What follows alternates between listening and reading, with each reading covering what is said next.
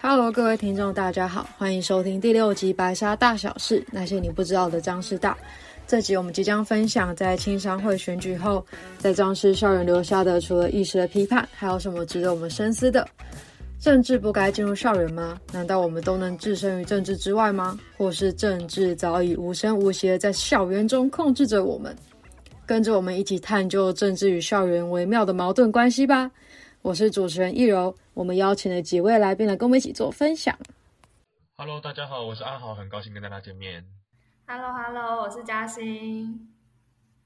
Hello，大家好，我是怡轩。好，那我们先就听商会选举这件事的事件始末来为大家做分享。这件事是发生在就是今年二零二二年九月二十二号到二十四号，国际青年商会中华民国总会租借了张师大体育馆场地举办为期三天的内部会长选举。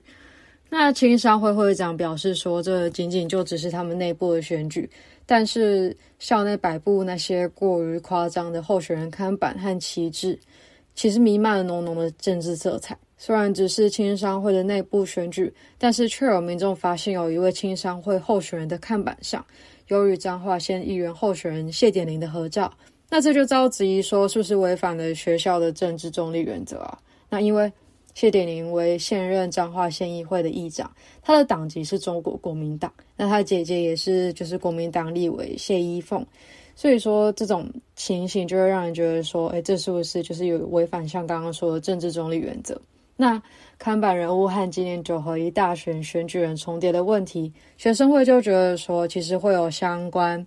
选举人主要的目的还是为了就是他们内部青商会会长的选举，所以说应该是没有违反选罢法的问题。那其实唯一的问题应该就是他的观感确实真的是非常不好。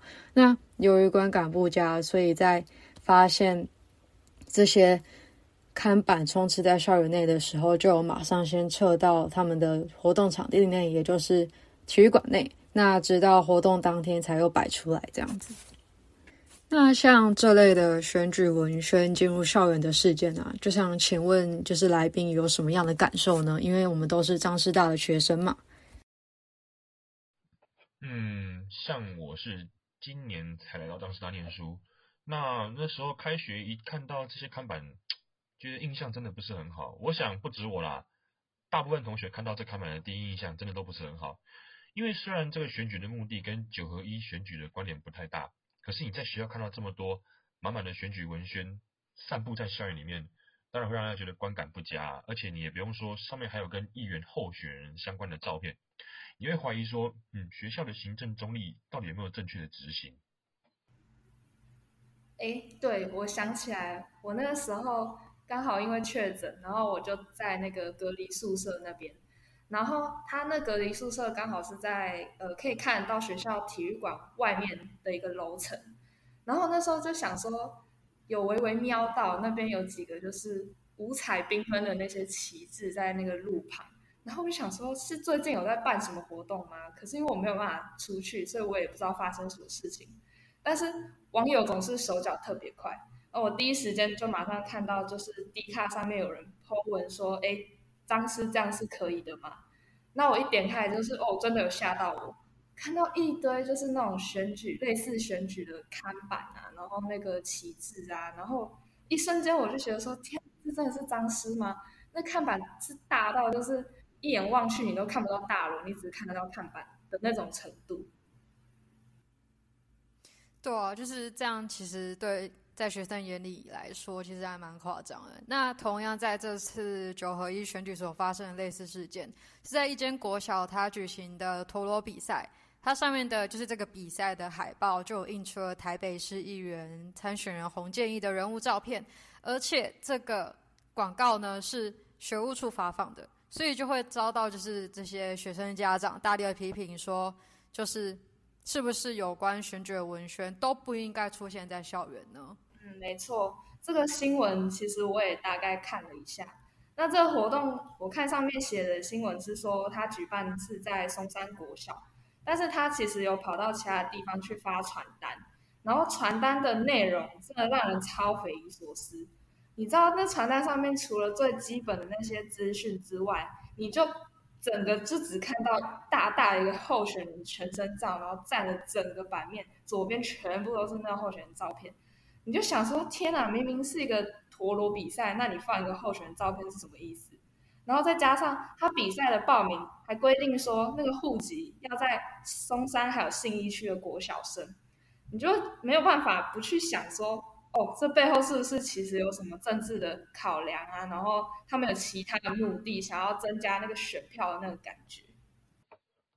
我自己认为啊，参选人啊，还有政党的那些广告文宣啊，它确实不应该出现在校园里面，因为它好像是无形中会影响学生的政治倾向。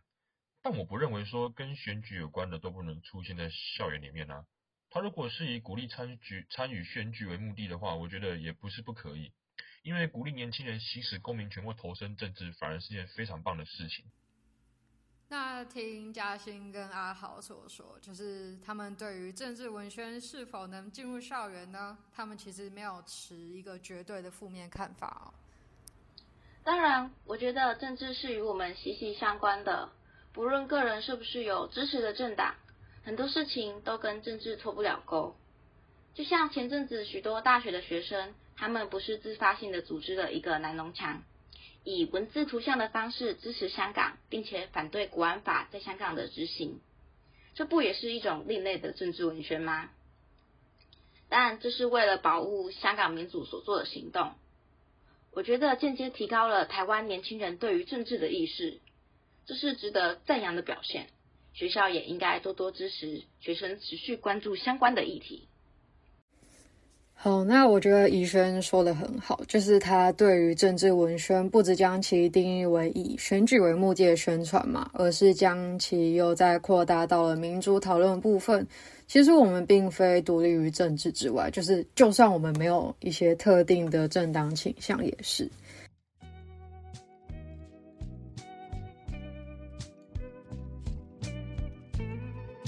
好，那接下来要为大家介绍的是政治进入校园的实例以及校园中的政治事件。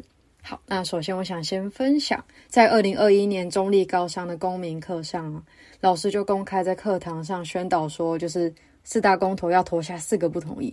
那学生回家后，当然就跟家长讲了这件事。那爸爸妈妈还有小孩，还因为他们的立场不同，所以还大吵了一架。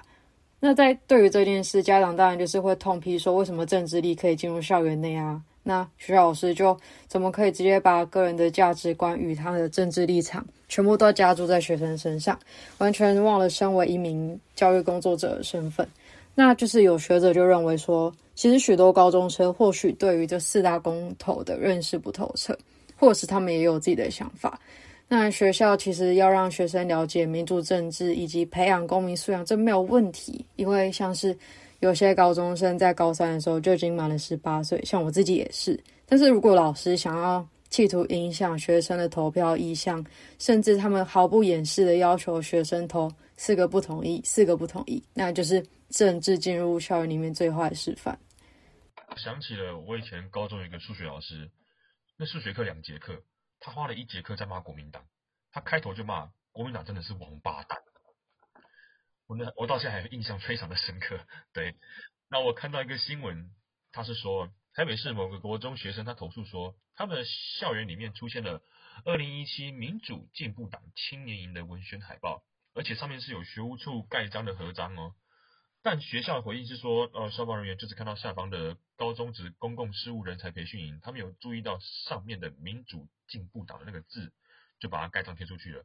要不是学生反映，他们根本就不会撤下来。没错，我之前也看过这则新闻，但是文宣海报上它的民主进步党的字体明显大于高中职公共事务人才培训营这几个字。校方的说法。其实比较像是敷衍，很难令人信服。之前学生参与反黑箱课纲游行，不也是闹得沸沸扬扬的吗？武林高中的校长他直接在招会上发表了一些学生不要被利用，当学生就应该好好读书这种言论。有些师长甚至是直接或隐晦的反对学生参与政治议题。在一样课纲微调的争议中，罗东高中的学生在校内发传单来宣传此议题的时候，也被学务主任制止，说学生不应该善用学校的名义来表达立场。这种现象呢，其实就会被网友们戏称为“这是没有解严的校园吗？”校内学生以各种具体的行动来表达政治立场，却遭到校方的关切，这样子的例子其实非常的多。身为民主国家，我认为年轻人应该要有发表对于政治议题的权利。一昧拒绝学生的意见，恐怕会造成学生的反感。对于政治的判断力也是会逐渐下降。学校中教的公民，不正是希望学生能有公民意识吗？最近通过的十八岁成年法案，应该也是希望年轻人能够多多参与社会议题吧？哦，对啊，其实这种例子真的还蛮多的，因为毕竟，呃，身为学生，他在学校的这个环境底下，本身就是有点弱势。那除了刚刚提到那个桃园中立的事件，我自己还有听过另外一个是辅大法律系的事情。他在二零一四年的时候，有几个法律系的学生啊，他们在呃校内都会有那种讲公的铜像嘛，就是那个学校通常会摆一个像，然后在上面就贴“无限期支持蒋介石遗毒，滚出校园”这样的贴纸在上面。那学生他的立场是觉得说，哦，他其实只是在表达他自己对政治的这个想法，但是却遭到就是校方，尤其是那教官来关切他。那学生就跟教官说，嗯，我为什么违反规定？他就觉得说我做这样的事情，我只是呃，我有这样的自由去发表我的言论，可是教官跟校方他们就只是呃一昧指责，然后还一直跳针，然后就怒骂学生说。你这是在强词夺理，然后什么蒋公是我心目中的伟人，然后为什么要贴这个死小孩？就是这种很过激的言论。那那个时候其实事发的时候，呃，是有当事人有录影的，然后那影片一度就是有放到网络上，然后引来媒体记者关注。但是后来，呃，就有遭到校方的要求之后，影片就被下架了。所以现在其实我们也看不到，就是这个影片在网络上面的这个状态。但它就是一个很典型，就是学生表达他们的政治立场，然后反而会呃遭到就是校方那边高层要求他们就是停止这类的言论，这样。那我们在听完就是上面几个例子之后，我们就发现说，难道校园里面就真的可能会没有政治吗？还是我们换一个方向去思考，说我们政治应该要用哪一种方式去进入校园呢？其实政治是。我们人类在社会化中一定会经过的，或者是一定会产生的一个过程。那在校园里面呢，政治与其他社团性质的组织或者是活动一样，都属于那种就是多元思潮中的一环。尤其是像在我们这种民主国家的学术殿堂里面，学生可以参与政治相关自主活动。那其实朝野跟社会的共识就是说，政党才是应该要退出校园的东西。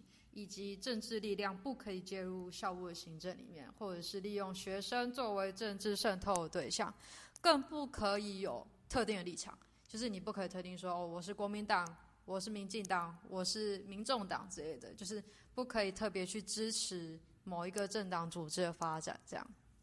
嗯，我以我自身听到的经历啦，因为我爸爸是他们那辈都是宪兵，那。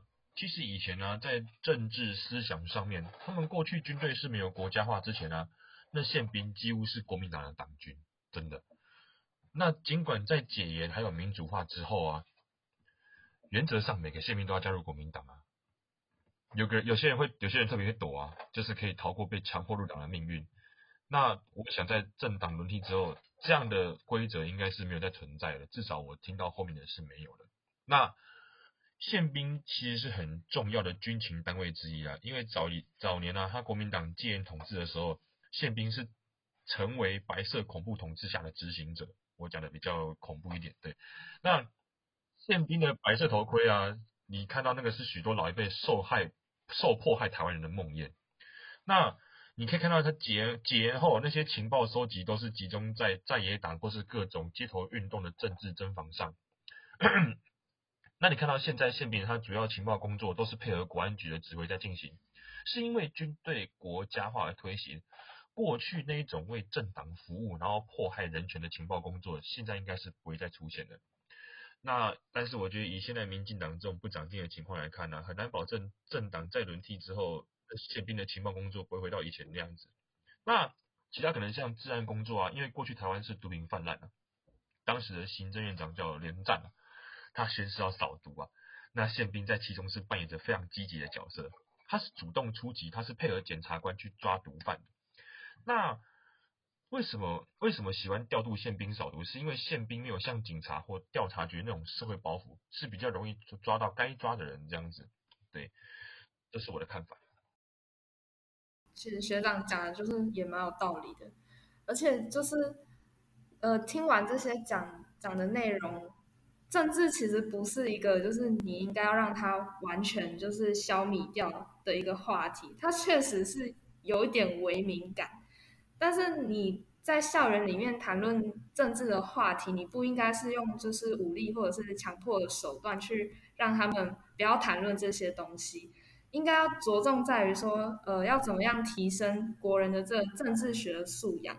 然后让这个政治议题的观念可以在学校里面跟校园呃成员互相的交流，这样才是一个正确的就是政治的观念。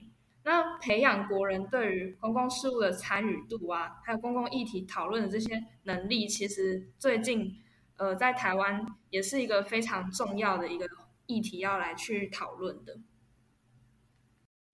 其实，在今天这个网络极为发达的时代。资讯的自由流通下，学生无可避免一定会接触到一些社会上争议性的政治议题。如果学校将政治议题都拒于门外，学生被迫压抑自己的想法，恐怕是阻止了年轻人公民意识的进步，更会造成负面的效果。举例来说，第一方面，这些讨论会转到地下，在毫无专业的指导下，可能会更容易激化极端的观点。学生也更容易被有心人士牵着鼻子走。另一方面，也有可能引来同学对于校方更强的反弹，破坏了校方与同学的关系。综上所述，我们觉得老师在课堂上与学生们讨论政治议题，不论大学、中学、小学，都是没办法避免的，而且也有教育上的必要。学校及老师应该以专业的方法来与同学一起处理这些争议性的议题，才是一个比较好的策略。